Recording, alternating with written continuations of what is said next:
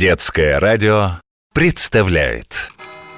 В одном древнем-предревнем городе На одной старой-престарой улице В слегка покосившемся кирпичном доме С красной черепичной крышей В комнате с окном, выходившим в сад Стоял большой платяной шкаф он был такой старый, что уже и сам не помнил, когда его сделали и кто его сюда поставил. Но зато он очень хорошо помнил о тех, кто жил в нем долгие годы и чьи истории он с удовольствием рассказывал.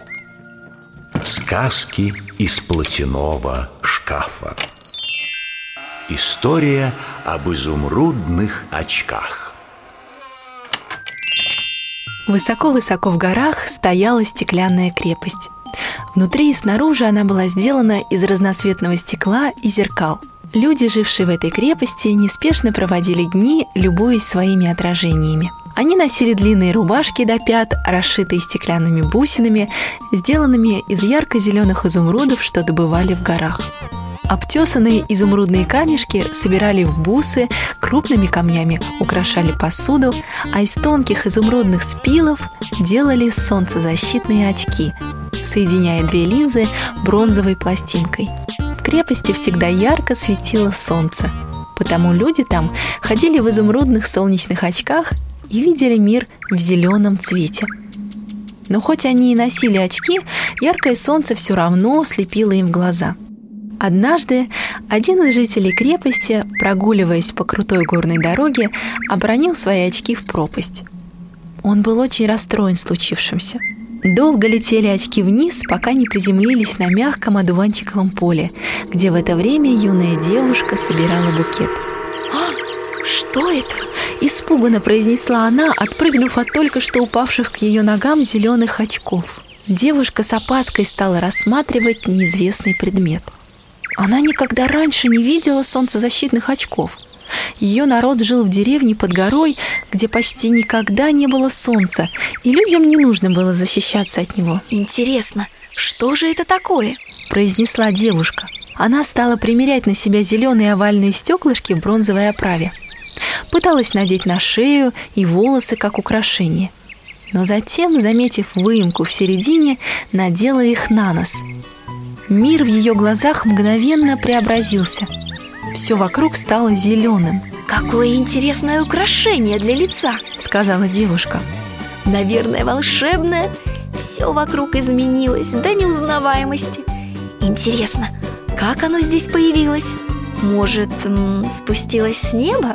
Девушка подняла голову и увидела на самой вершине горы замок – он так ярко сверкал, что она решила подняться на вершину и разузнать, может, именно оттуда прилетели изумрудные стеклышки.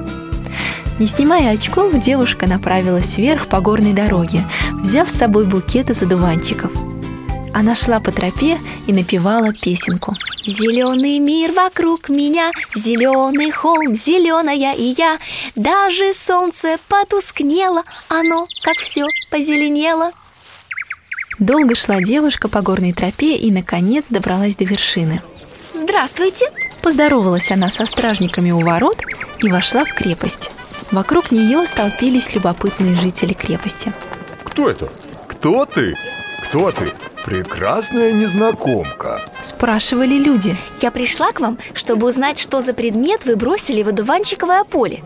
Для чего он нужен? Сказала девушка, указав на запыленные стеклышки у себя на носу. Так это же мои очки! Радостно крикнул человек из толпы. Я по ошибке обронил их сегодня утром. И весь день я щурился на солнце и сожалел об утрате. Спасибо тебе, что принесла их сюда.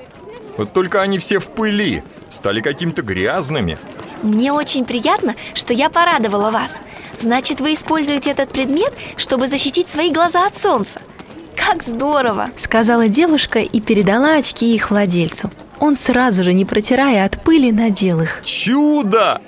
Это чудо! Воскликнул человек в пыльных очках Хотя очки грязные, но они стали лучше защищать глаза от солнца в них я совсем не зажмуриваюсь С того дня все жители крепости стали носить очки с запыленными стеклами, чтобы не зажмуриваться от ярких солнечных лучей.